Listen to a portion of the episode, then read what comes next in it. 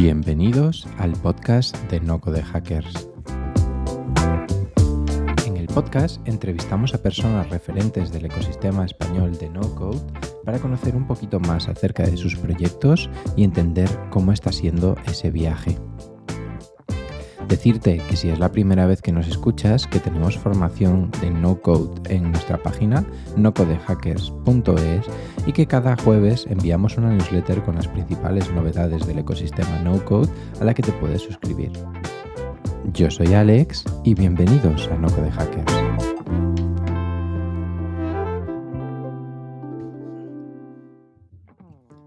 Hoy tengo un invitado que me hace especial ilusión y por dos razones. La primera es que es el culpable de que yo descubriera las posibilidades del no-code cuando trabajaba como CMO de Lambot. Y la segunda es precisamente poder charlar con uno de los fundadores de una de mis herramientas favoritas. Hoy queremos conocer a Fran, la persona detrás de todo esto, y profundizar acerca de cómo ha sido vivir esta montaña rusa del emprendimiento, el no-code y lo importante que es cuidar la salud mental. Para hablar de todo esto, y por supuesto de no-code, se ha venido hoy por aquí. Bienvenido, Fran. Hola Alex, muchas gracias por, invitarme. Gracias a ti por venir. Y lo primero es que queremos centrar esta primera parte del podcast en ti. Sobre todo hay algo que me está empezando a chocar un poquito, que es que he revisado tu perfil en LinkedIn y me llama la atención que eres ingeniero industrial, ¿vale? Y eso está empezando a ser algo como ah, una coñita interna dentro del podcast o una especie de patrón, porque veo como muchos ingenieros industriales que acaban reconvirtiéndose y saliendo de ese mundo. Pero me gustaría entender qué te lleva a estudiar ingeniería industrial. No, eso es remontarnos muchísimo, ¿eh? pero, pero vamos a intentarlo. Pues em, yo casi en, el, en, su momento, hace más de, de 20 años, eh, creo que no tenía muy claro lo que, lo que quería hacer y, y, me cogí todas las posibilidades. Dije, oye, lo de, lo de estudiar una carrera creo que tiene buena pinta, universidad, y me apetecía un poco ese, ese rollo en ese, en ese momento vital. Eh, así que me puse a ver con la nota que tenía en ese momento que podía, eh, a dónde podía llegar y, empecé a descartar todo lo que no me gustaba. Al final me quedaron tres o cuatro opciones. Una de esas era diseño industrial, de ingeniería industrial, todo un poco, un poco industrial. Y, y bueno, Acabé en, acabé en ingeniería, eh, hice primero una técnica, tres años, mecánica, y me di cuenta de que no me gustaba nada. Es importante porque ahí eh, entré en contacto con algunas cosas que, luego analizándolo y viéndolo con perspectiva me han, definido, me han ayudado mucho en, este camino. Eh, yo acabé haciendo un, proyecto final de carrera de automatización de automatismos industriales, de PLCs y estas, estas cosas muy, y, y, joder, viéndolo ahora, es como, es como curioso. Eh, yo solo iba a clase de, tres o cuatro asignaturas que tenían que ver siempre o con programación, dimos C, dimos Visual Basic en la carrera, ¿no? Y fueron cosas que a mí me, marcaron mucho. Pero bueno, seguía con la línea de la ingeniería y cuando terminé dije, ostras, yo, no quiero hacer lo que estoy viendo que hacen mis, mis compañeros que ya han acabado y eso a mí no me gusta. Eh, di un salto, me busqué otra, otra forma de prolongar los estudios, de poder irme de Erasmus, y etcétera. Eh, hice ingeniería en organización industrial y después de esos dos años me di cuenta de que tampoco era lo mío, no me gustaba. Así que estuve deambulando un tiempo por ahí. Y, pero bueno, un poco es como caí en, en, ingeniería, es el problema que yo creo que hay muchas veces. A esa edad no, no sabemos muchas veces lo que queremos, no sabemos qué es lo que queremos ser eh, en el futuro y, qué profesiones nos vamos a encontrar. Ya ves, con el marketing y el marketing centrado, orientado a startups, eh, con la ingeniería, ¿cómo, cómo, cómo casa eso? Profundizaremos, profundizaremos en ese salto, pero me gustaría saber, además teniendo muy claro que no era una carrera que fuera vocación, ¿cómo fue ese primer año de entrar en ingeniería y encontrarte con esas asignaturas tan bonitas que te Eh, el primer año fue duro, fue duro, porque yo descubrí enseguida la, cafetería que siempre me tiraba mucho más que, eh, que las clases. Entonces, eh, tuve, que, tuve que montar un, sistema a partir del segundo año si quería, si quería salir de ahí en, algún momento. Y bueno, me especialicé muchísimo, yo creo que es para lo que me vino bien la ingeniería, en, saber cómo aprobar exámenes, ¿no? Los, Las asignaturas que no me interesaban, creo que mi cerebro eh, lo, que, lo que supo adaptarse bien es, vale, ¿cómo vamos a probar aquí? Con el mínimo esfuerzo posible, de dónde podemos conseguir los, los apuntes, cómo preparamos el, el temario, los qué hacemos con los ejercicios, y un poco eh, fue la estructura que, que seguí, me, me- me vino bien, yo siempre he sido un mal, malísimo estudiante, eh, pero, pero sobre todo cuando algo no me, no me interesa. Entonces, eh, lo, que, lo que me sirvió también fue para darme cuenta de que no puedo hacer cosas que no me interesen porque eh, no, tiene, no tiene ningún sentido. Es que, es que yo creo que eso es precisamente el único aprendizaje que te llevas de la ingeniería, el buscarte la vida y buscarte la vida bien y de la manera más eficiente. La verdad es Porque, que Alex, re- recuérdame tú qué hiciste. yo hice ingeniería mecánica también. Meca- ah, mecánica también. Mecánica, sí, Ostras, cuántos paralelismos. 100%. Y mucha gente que se ha pasado por el podcast y que está ahora metida en el mundo del no-code vienen de este background, ¿no? Por eso creo que es interesante. Pero yo también el primer año de la carrera descubrí que me gustaba todo menos la ingeniería de la ingeniería y, y eso me llevó a tener que buscarme la vida para probar, ¿no? Pero vamos a hablar de, ese cambio, ¿no? De ese giro de quizá 180 grados o no sé cuántos grados, pero muchísimo, que es el mundo del emprendimiento y más en concreto el marketing online, ¿no? Y creo que una de las grandes cosas que te ayudan a esto es encontrar referentes o que te tengas un círculo cercano que esté metido en esto. En tu caso, ¿cómo fue eso, no? ¿Qué te lleva a este giro en tu carrera y cómo descubres que existe el mundo del emprendimiento?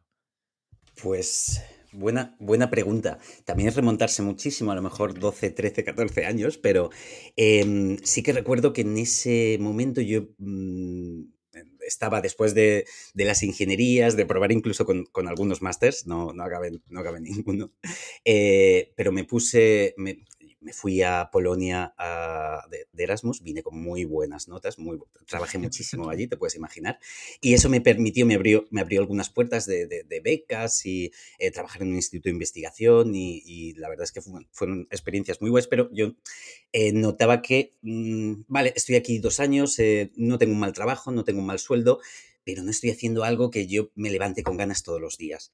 Y, y la forma que, que, eh, tuve de solucionarlo fue empezando a, a- estudiar y a entender. A mí el tema de las empresas, de gestionar empresas, siempre me había llamado eh, la atención. Y en ese momento, pues, eh, tema startups también estaba un poco poniendo, empezando a ponerse de moda aquí en, en España, ¿no?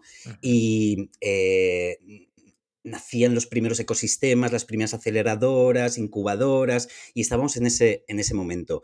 Y yo recuerdo que el gran referente mío allí eh, fue Javier Mejías, que seguro que, que conocerás. Eh, tenía un blog en, en su momento, era muy activo y era la persona, lo tengo cerquita además, aquí en, en Valencia, estaba, en- estaba por aquel entonces, y, y bueno, él me permitió eh, profundizar, eh, darme cuenta de que lo que contaba era súper interesante para mí, empezar a buscar otras, otras referencias. A partir de ahí, bueno, ya fui, ya fui poniendo la cabeza en modalidad eh, emprendimiento podríamos decir. Y a partir de ahí, pues ya eh, voy cogiendo y, y- y engañando eh, o persuadiendo a algunos, algunos amigos que tenía, que tenía cerca y empiezo, em- empezamos a hacer cosas juntos. Qué bueno. Fue un poco, fue un poco los, los primeros pasos o cómo, eh, cómo empiezo en este mundo. Qué bueno. Eh, La verdad es que Javi Mejía sigue siendo un referente 20 años después. Yo, Sí. de hecho, recuerdo que cuando estaba en la banca tuve la oportunidad de charlar con él y de todo el ecosistema emprendedor que conocí en aquella época me pareció la mejor persona que, que conocí. Así que un saludo, Javi, si nos estás escuchando. Pero eres el culpable de que, que estemos hoy aquí, ¿no? Eh, entras en ese mundo de startups. He contado.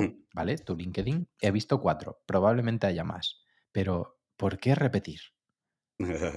Probablemente haya más o probablemente haya menos. En realidad, SLs solo habría, eh, solo he cofundado dos.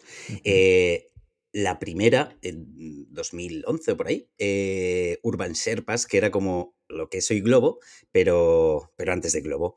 En- entonces estábamos todavía con la crisis coleteando, Valencia estaba, estaba bastante jodida en ese momento y teníamos un equipo sin experiencia de, de- de- de gente que mm, con, con cervezas mediante lo hacía muy bien, es decir, como colegas ok, pero, pero como eh, compañeros de trabajo, como equipo, como socios, eh, teníamos, teníamos fricciones, la verdad, y, y problemas. Y eso duró pues tres años, pivotamos dos veces eh, el modelo y una de ellas, además, eh, Javi fue el gran culpable. Javi Mejías eh, fue, eh, pedimos una consultoría con, con él y dijo, pero ¿qué estáis haciendo? Esto no tiene ningún sentido por esto, por esto, por esto, por esto.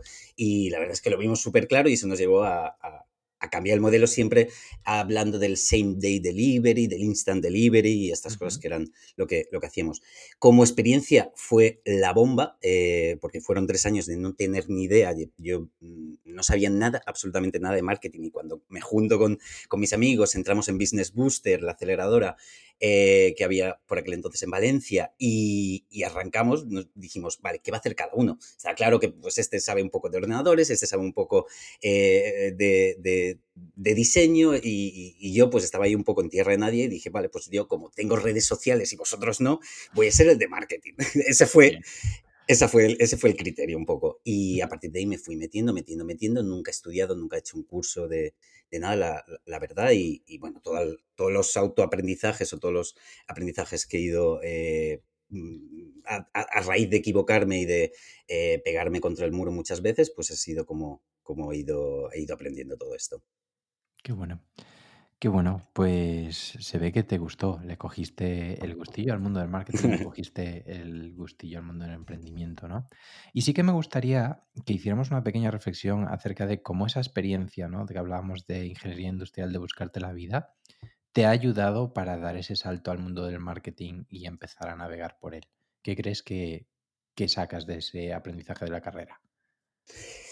Mm, yo en mi caso, en mi caso concreto, eh, creo que mm, sí que me sirvió para, para moldear de alguna forma mi, cerebro y, permitirme adaptarme a circunstancias muy diferentes, a mm, proyectos muy eh, distintos y, poder encajar. Yo siempre el problema que he tenido es que cuando, cuando me gusta algo, eh, cuando me apasiona algo, me meto muy a fondo y, igual pierdo la perspectiva, pero para que suceda eso eh, me, tiene que, me tiene que atraer muchísimo.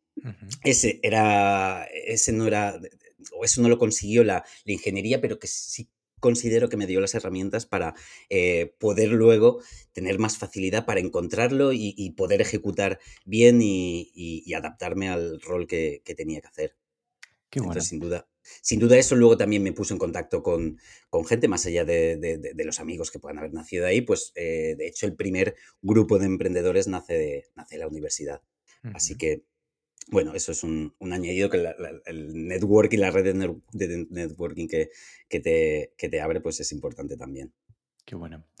Pues eh, toda esa experiencia te acaba llevando hacia una de las partes más relevantes para el ecosistema no code y yo creo que es parte de que esto se llame no code y es que eres cofundador y CMO de Lambot hasta el 2020. Su día estuvimos charlando con Jackie aquí en este podcast, de hecho fue de los primeros en pasarse por aquí, pero me gustaría que nos contaras desde tu punto de vista, bueno, primero, cómo nace y cómo decides meterte en el proyecto.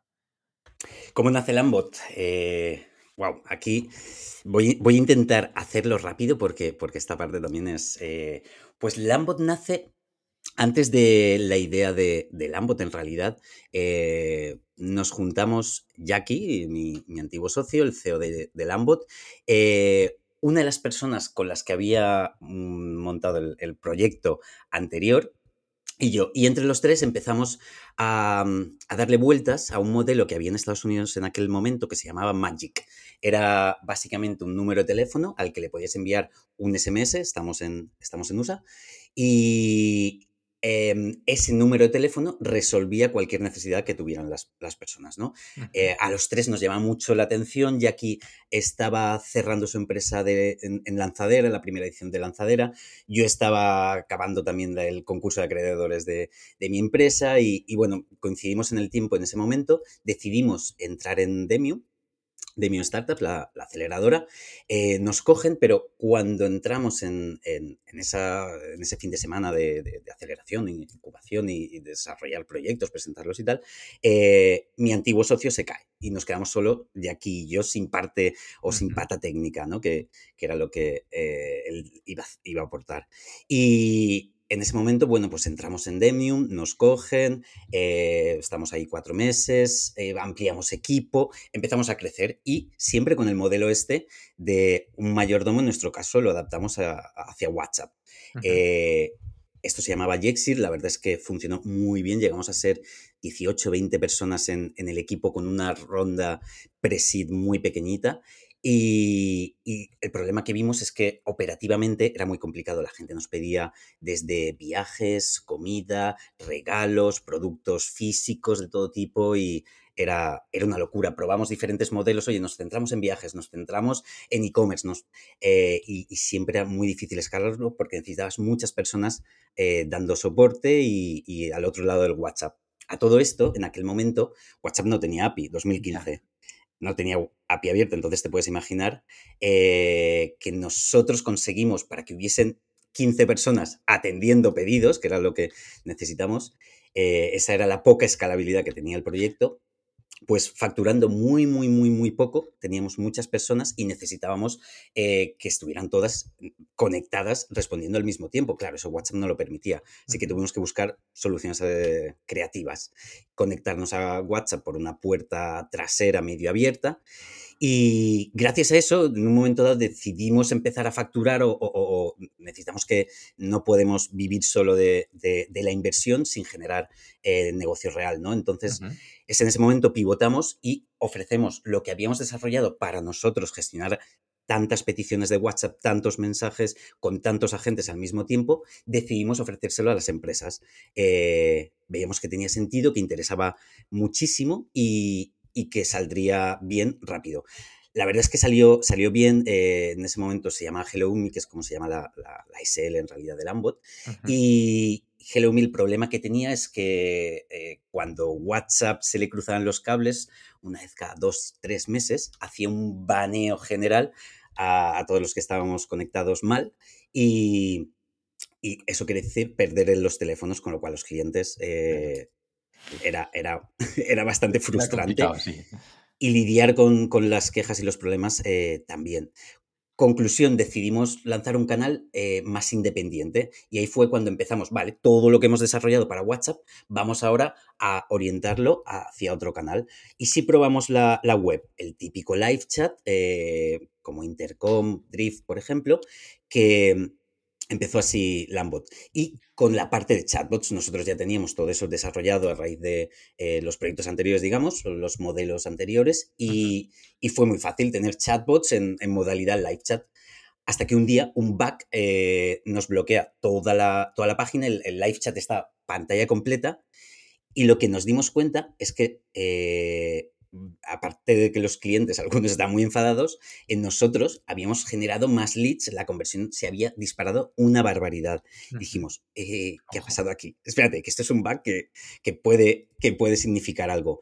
Y totalmente, totalmente. Eso fue el, inicio de, de Lambot. A partir de ahí decidimos darle una posibilidad a ese, a ese modelo digamos, full page, que no existía, nadie había hecho nada parecido antes, y lo propusimos en, en Product Estuvimos un mes trabajando para ese lanzamiento, salió todo mal, todo lo que puede salir mal en un lanzamiento de Product todo, todo, todo salió mal, pero, pero fuimos primeros. O sea, y eso para nosotros fue como eh, la demostración clarísima de que lo que estamos haciendo va a algún sitio, tiene algún sentido. En ese momento eh, valía la pena seguir explorando. Me parece muy interesante hablar un poquito acerca del papel que ha jugado incubadoras como Demion, ¿no? Yo me llevo muy bien con ellos y creo que hacen un papel maravilloso, pero me gustaría saber en tu experiencia si crees que Lambo hubiera asistido si no hubierais pasado por allí. Em, pues en nuestro caso, y, te diré además que no es aplicable a todos los emprendedores, pero en nuestro caso, con el tiempo he entendido que, que sí, mucho más de lo que yo pensaba antes, porque eh, justo cuando empezamos y nos planteamos, pusimos sobre la mesa, oye, y la opción de entrar en una aceleradora, siendo todos eh, emprendedores de, segunda generación, digamos, es decir, ya habíamos hecho un proyecto antes y, podíamos haber pensado que, no, que no nos hacía falta, que no necesitábamos. Aún así, en ese momento consideramos que aumentaría la probabilidad de que el proyecto funcionara bien y simplemente por eso eh, valía la pena intentarlo. La realidad, el resultado es que estamos muy contentos. Demiu sigue formando parte de, del consejo de Lambot y si no hubiese sido por ellos, pues quizás, quizás Lambot no, no existiría a día de hoy. Eh, nos pusieron muchos medios al principio, nos ayudaron un montón, nos dieron muchas formaciones, eh, tanto Jorge Dobón como Ismael Teijón, que estaba también en aquel momento en Demium, y, nos pusieron también en contacto con, el inversor, con Iker Marcaide, que, que, hizo la primera, que confió en nosotros antes que nadie. Entonces, solo por eso, pero bueno, la relación ha sido eh, buenísima y, la verdad es que muy necesario, sí, en nuestro caso. sí. bueno. Genial, pues vamos a meternos más hacia el mundo del no-code, ¿vale? Y es que yo os conocí como herramienta no-code para crear chatbots. Entonces, antes de meternos en por qué ese posicionamiento, ¿qué es el no-code para ti? ¿Qué es el no-code para mí? Em, pues como el empoderamiento ya, ya te lo has atribuido tú y, y eso no, no vale. No, para mí el, el no-code realmente es, es la capacidad de poder construir eh, cosas que, te aporten valor o que aporten valor a otros eh, o que aporten valor al, mundo y lógicamente mm, eh, evitando o, sorteando las barreras que a la mayoría de nosotros nos, nos impone la, programación por una cuestión personal o, o no. En mi caso, yo lo he intentado varias veces, pero no se me da bien, no se me da bien aprender a desarrollar un lenguaje. Eh, mientras que el no-code, unir bloques, entender los flujos, eh, relacionar las bases de datos y los distintos campos y, en definitiva, todo lo que tiene eh, el no-code, que está muy cercano a, la programación en, muchos aspectos, sí, que, sí que he sido capaz de, adaptarme y poder trabajar con este tipo de tecnología, vamos a decir. Y por lo tanto, para mí, para mí es esa, esa capacidad de, de poder crear, eh, de, de, poder crear cosas que tengo, que tengo en la cabeza es un poco la analogía, mm, podría ser, eh, yo he trabajado muchos años con WordPress antes de, antes de dar el salto a, Webflow u otras herramientas y, en WordPress siempre ha habido una limitación. WordPress es no code, por supuesto, pero siempre ha estado la limitación de lo que puedes llegar a crear hasta que lleva Webflow y para mí la, cosa que hace que, me vuelve enamore de, Webflow eh, es que puedes crear lo que se te pase por la cabeza, eh, absolutamente todo. Obviamente necesitas, necesitas saber cómo se hace, pero puedes hacerlo, tienes la capacidad de hacerlo. Y para mí eso es lo más, eh, es lo más importante. Qué bueno. ¿Y cómo decidís, bueno, imagino que decides en gran medida posicionar Lambot hacia ese mercado?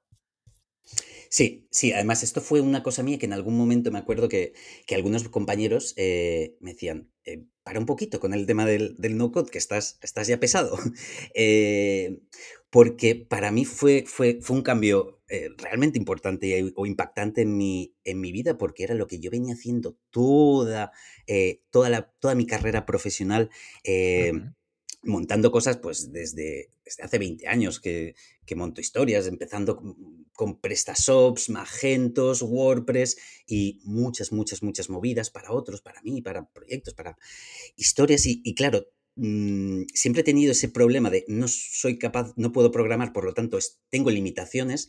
Es cierto que durante un periodo de tiempo eh, con WordPress me, sentía muy a gusto porque necesito hacer un gestor de reservas. Pues hay un plugin que lo, enchufas, lo conectas y te crea un gestor de reservas, por ejemplo. Eh, pero siempre había esos límites hasta que mm, empiezo a conectar distintas herramientas. Hace mucho, mucho tiempo descubro, antes de, de Zapier, If This and That, y eso como que eh, la, sensación ya ahí era de, hostia, ahora puedo hacer cosas que antes no podía hacer. Eso se maximiza con Zapier, se maximiza incluso más con Integromat y con los SaaS que empiezan a, aparecer e inundar eh, Martech, ¿no? La, tecnología relacionada con marketing sobre todo, que era lo mío. Teníamos pocos recursos, yo no tenía equipo, entonces necesitaba eh, tener esa capacidad de construir cosas, herramientas internas de, una forma muy, muy rápida y ágil, sin tener que estar, sin tener que depender de, departamentos eh, de, ingeniería, producto, etc. Y cuando descubro que, eh, todo esto que he llevado tanto tiempo haciendo tiene una etiqueta, recibe un nombre, fue en ese momento, yo creo que se lo oí por primera vez a Ventosel, de MakerPad. Eh, y luego Vlad, el CEO de Black Mandalin de, de Webflow, em, empieza también a hacer ruido ¿no? y a, a, coger esa banderita del, del no-code. Y, y, para mí fue fue, fue algo muy, muy importante porque es como, vale, ya sé, ya, le puedo llamar de alguna forma a lo que yo hago y eso fue muy trascendental. Entonces, claro, a partir de ese momento me vuelvo loco. Ya lo estaba en realidad de, no, vamos a utilizar esta herramienta, vamos a hacer el proceso de, de, esta manera, pero claro, en aquel momento ya tenía el argumento de autoridad de, no, es que esto es no code y el CEO de Webflow dice que se hace así y se hace así. Entonces yo la oportunidad la vi muy clara. Lambot precisamente mm, por, por, comentarios de nuestros clientes y feedback, todo el mundo lo relaciona mucho con, eh, con los Lego, ¿no? Con, em, con juntar piezas, juntar bloques diferentes para crear cosas eh, mucho más avanzadas que las diferentes piezas sueltas o individuales. Y, y un poco con esa esencia teníamos clarísimo, nosotros nos cuadraba, eh, era el momento perfecto porque todavía no había este boom. Ahora, mm, una de cada diez herramientas es no code for lo que añade lo que quieras ahí, ¿no? Pero en ese momento no, en ese momento yo creo que eh, fue un buen movimiento, un buen paso, fuimos, fuimos rápidos y, de alguna manera expresaba muy bien la propuesta de valor de, de Lambot, orientada a los chatbots y, y, no code. 100%. ¿Y crees que esa propuesta de valor o ese posicionamiento de no-code se entendía por parte del mercado o teníais que explicárselo? En ese momento había que, había, había que explicarlo.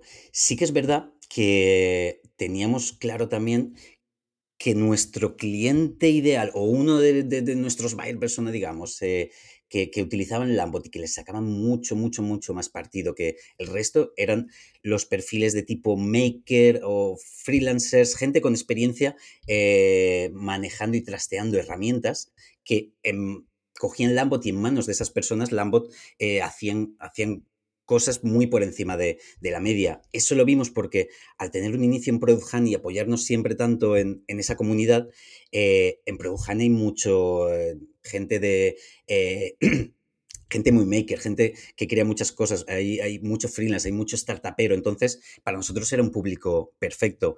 Eh, luego podíamos salir de ahí agencias de marketing y otro tipo de perfiles que no hacían cosas tan avanzadas, por lo tanto, el riesgo de perderlos, el riesgo de que eh, tengan ese engagement necesario con, la, con la herramienta, pues era, era muy alto en ese caso. Mientras que en los makers, oye, cogían los makers, hacían un flujo, optimizaban a tope, conectaban con cuatro cosas, webhooks, eso ya no lo van a quitar, eso les funciona bien, les da buenos resultados, lo van a dejar ahí durante mucho tiempo.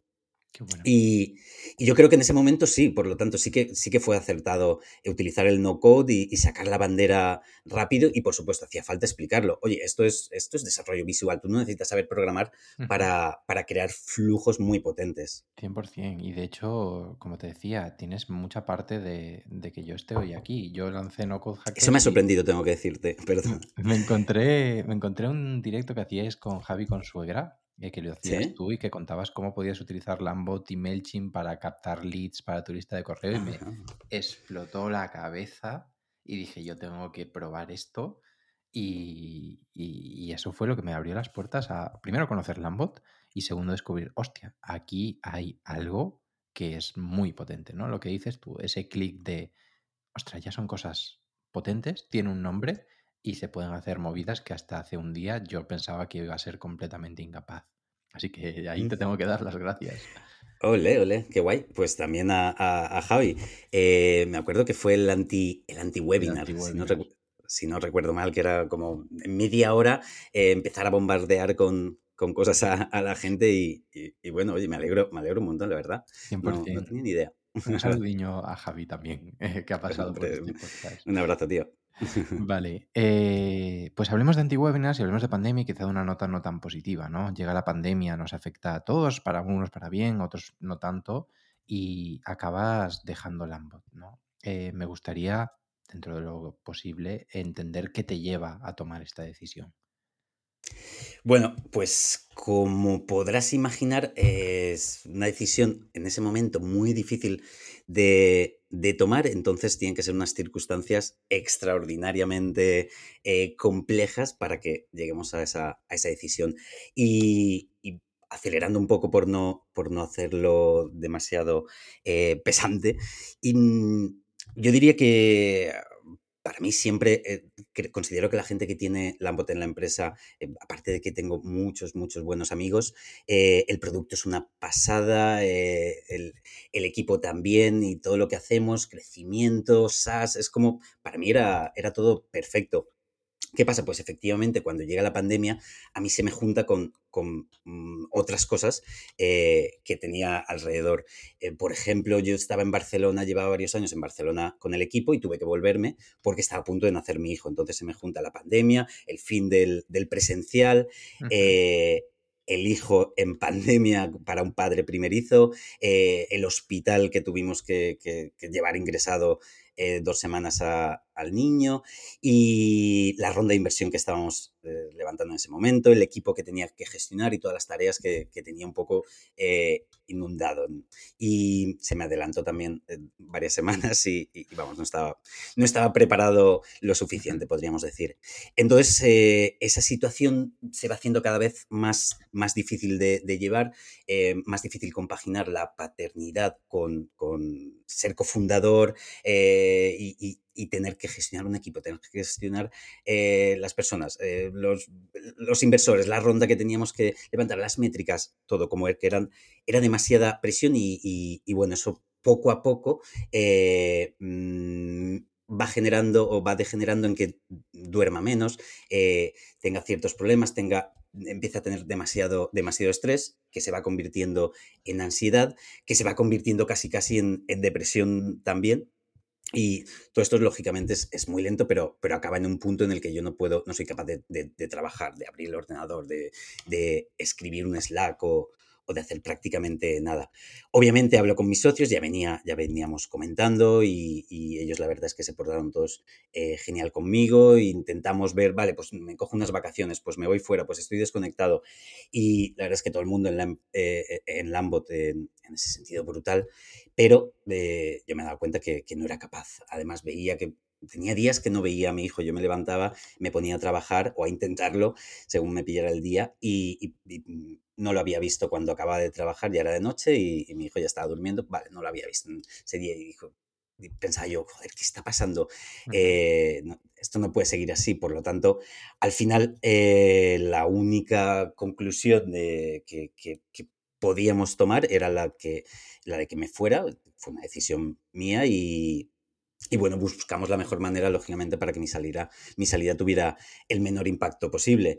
Eh, y, así fue. Básicamente no tuve, no tuve otra alternativa, porque de haber seguido el Lambot, pues, pues bueno, el, equipo me costaba llevarlo, me costaba sacar las tareas, me costaba todo, y yo consideraba que, que, no, que era mejor poner a otra, a otra persona para hacer las cosas que hacía yo y que yo ya veríamos qué hacía en el futuro. Y la verdad es que cuando tomo esa decisión, se acaba, se acaba esa etapa y estoy asumiéndolo, en ese momento yo estaba buscando eh, ofertas de trabajo a ver si, si conseguía alguna, alguna historia que no tenía nada que ver ni con las startups, ni con el marketing, ni con ningún trabajo cualificado, es decir, no tenía confianza, no eh, me costaba mucho prácticamente todo y fue un periodo, fue un periodo duro, muy muy duro.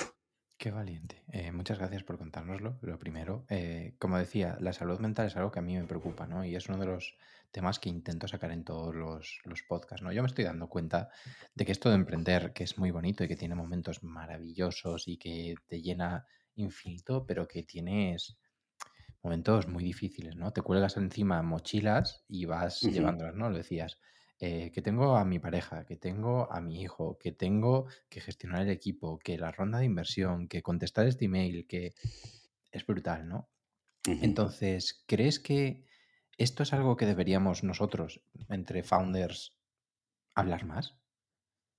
Eh, sin duda, sin ninguna duda, sin ninguna duda.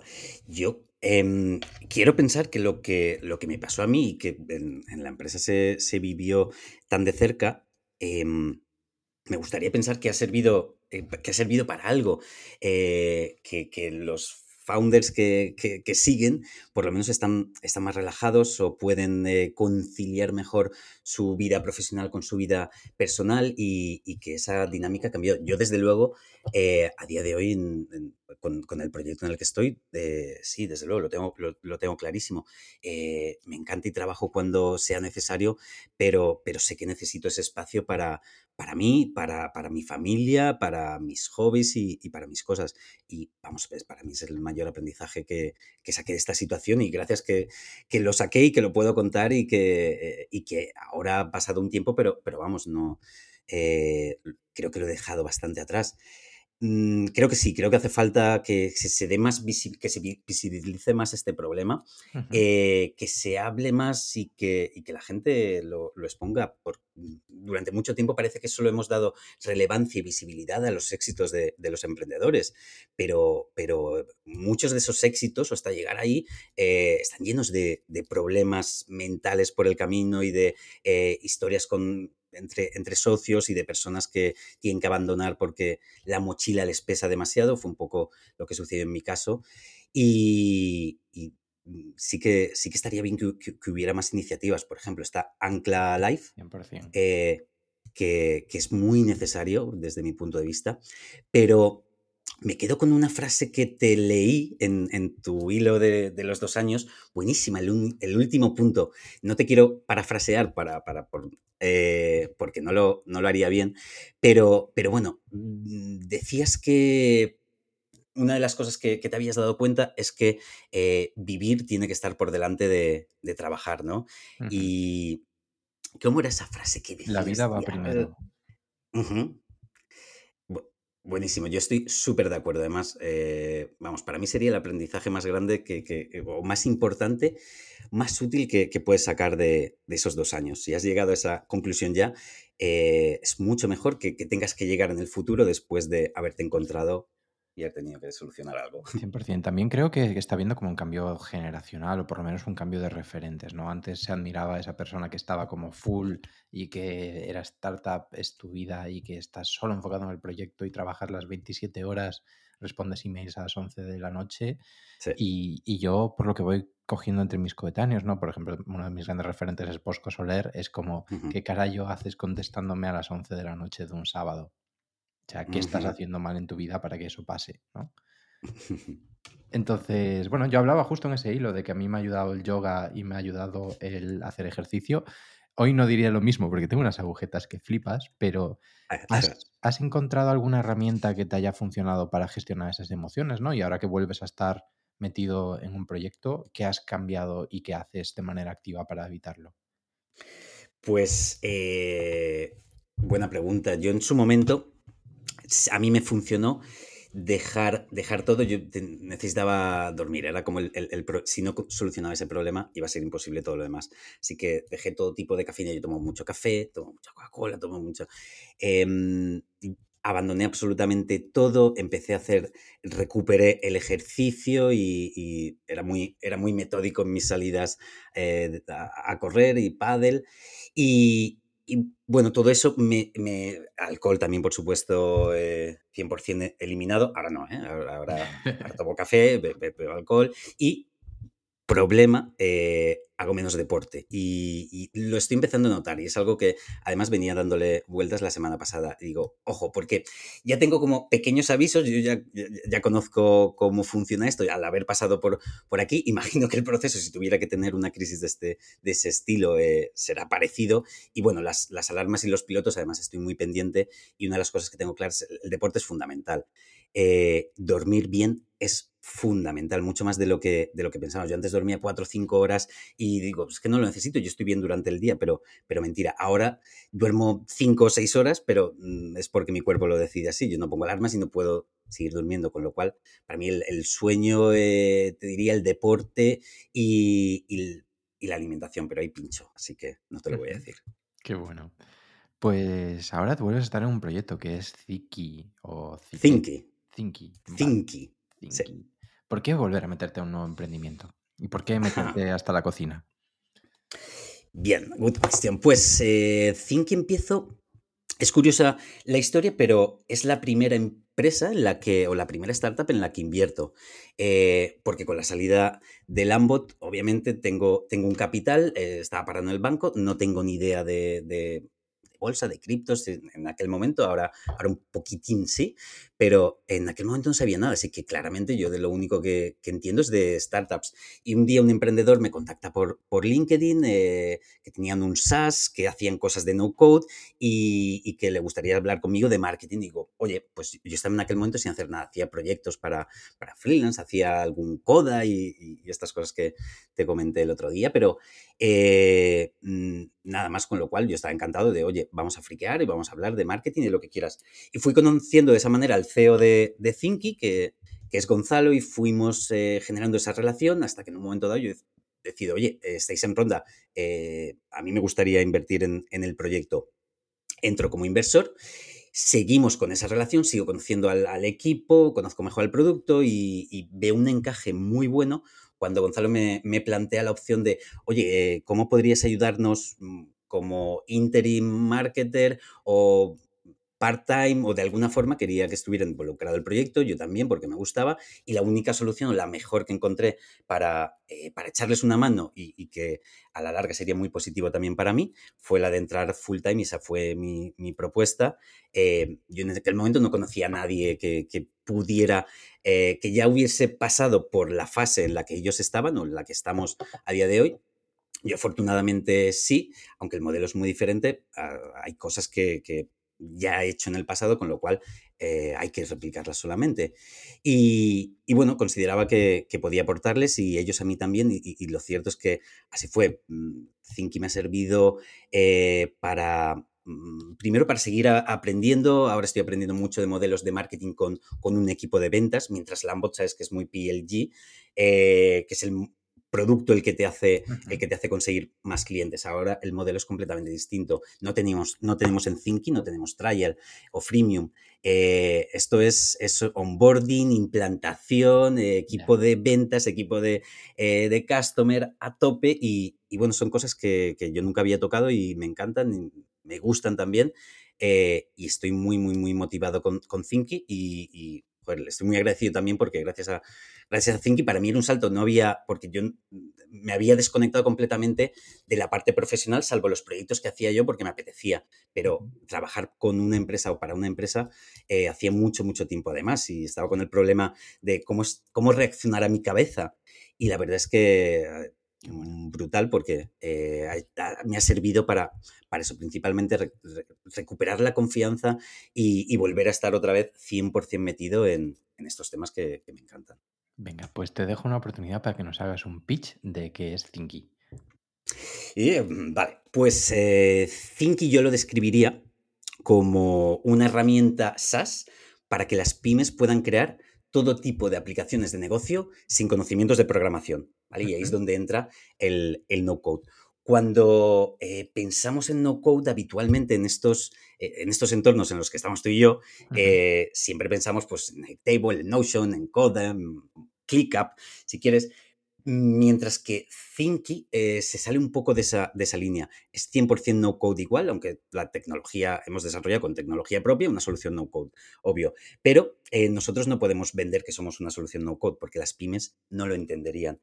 Eh, ¿qué, quiere decir esto? Pues que lo tenemos que vender de otra manera. No, no, tenemos o no podemos aprovechar la moloneidad de, de ser no code porque nuestro público no lo entiende, pero eh, la realidad es que con Thinky una persona de administración o contabilidad se puede crear pues desde un CRM a un gestor de empleados o un sistema de validación de facturas eh, o todas las herramientas internas que necesita una pyme para su día a día. Qué bueno. Pues buen pitch. Suena interesante. ¿Se ha entendido? Me gusta, me gusta la misión, la comparto, la comparto mucho, ¿no? Y creo que el no no solo las herramientas que vivimos, sino una filosofía. Tengo mucha reflexión. correcto. ¿Sabes? Una cosa interesante que eh, me contaba Gonzalo, el, el CEO de Think hace, hace poco y que coincido 100%, la mayoría de, empresas, eh, sobre todo no code, se enfoca, se dirige hacia empresas que están muy digitalizadas, lógicamente. Si piensas en, un Monday, por ejemplo, eh, ¿quién es el potencial cliente de, de Monday? Pues eh, personas que trabajan con, el ordenador, seguro.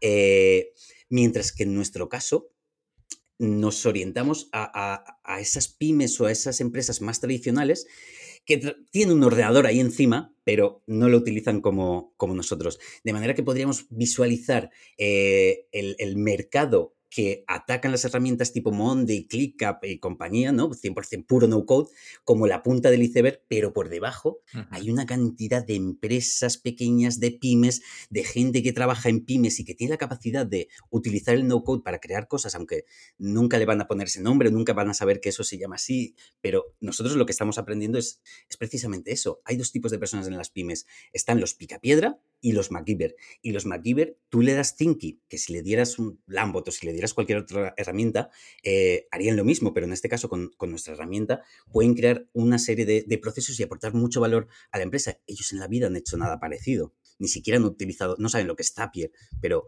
son capaces de, hacer estas cosas y nos está sorprendiendo muchísimo. Hay un mercado increíble.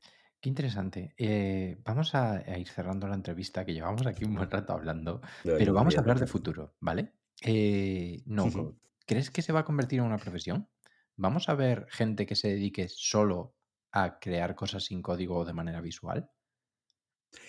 Yo creo que ya estamos en, ese punto, ya hemos llegado a, ese punto. A día de hoy hay, mucha gente que por lo general trabaja eh, por cuenta propia como freelance o trabajan en una, en una agencia que se dedica a dar este tipo de servicios. Entonces, gente que sea capaz de vivir única y exclusivamente eh, a base de estas herramientas, 100%. Eso ya, ya, estamos, ya estamos ahí, diría yo, sin ninguna duda. Em, si va a ser una profesión, si eh, veremos ofertas en, LinkedIn de no code, lo que sea, se empiezan a ver algunas cosas. La verdad es que sí.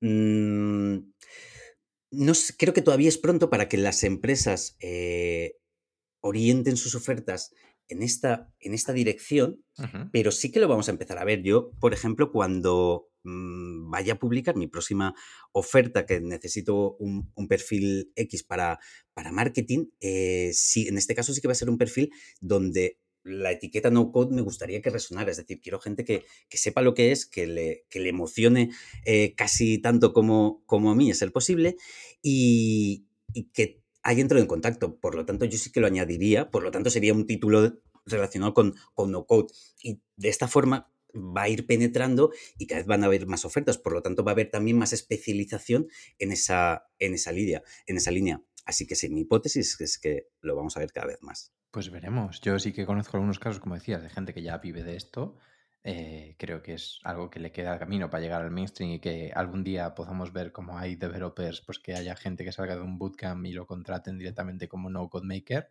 Queda un largo camino para eso. Disfrutemos este camino con gente como tú. Eh, te dejo la oportunidad también de que le digas a la gente que nos está escuchando eh, dónde pueden encontrarte. Bueno, pues pueden encontrarme en Twitter, en LinkedIn, en el email si tienen cualquier duda o necesitan cualquier cosa, estaré encantado. Mi mail es franconejos.gmail.com. Mi web, que todavía, que todavía no lo he publicado, pero creo que está pública, franconejos.com. También era una cosa que quería hacer hace mucho tiempo y, bueno, me faltan algunos detallitos, pero, pero ya está casi para publicar.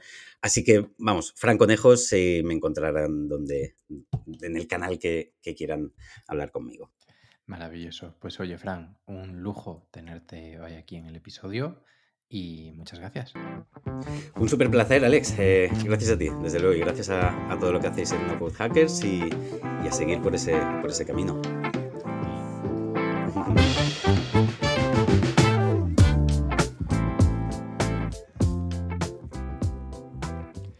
Te recuerdo que si quieres aprender no code puedes hacerlo a través de No Code Hackers Pro, nuestra suscripción que te dará acceso a toda nuestra formación, más de 13 cursos actualmente con más de 20 horas de vídeos y muchísimos más que estarán en camino desde solo 150 euros al año.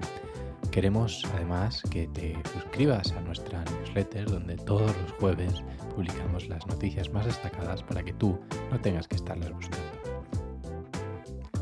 Si te ha gustado el episodio, no nos hace nada más ilusión que que lo compartas con tus amigos o con tus redes sociales y que nos dejes buenas valoraciones en iTunes.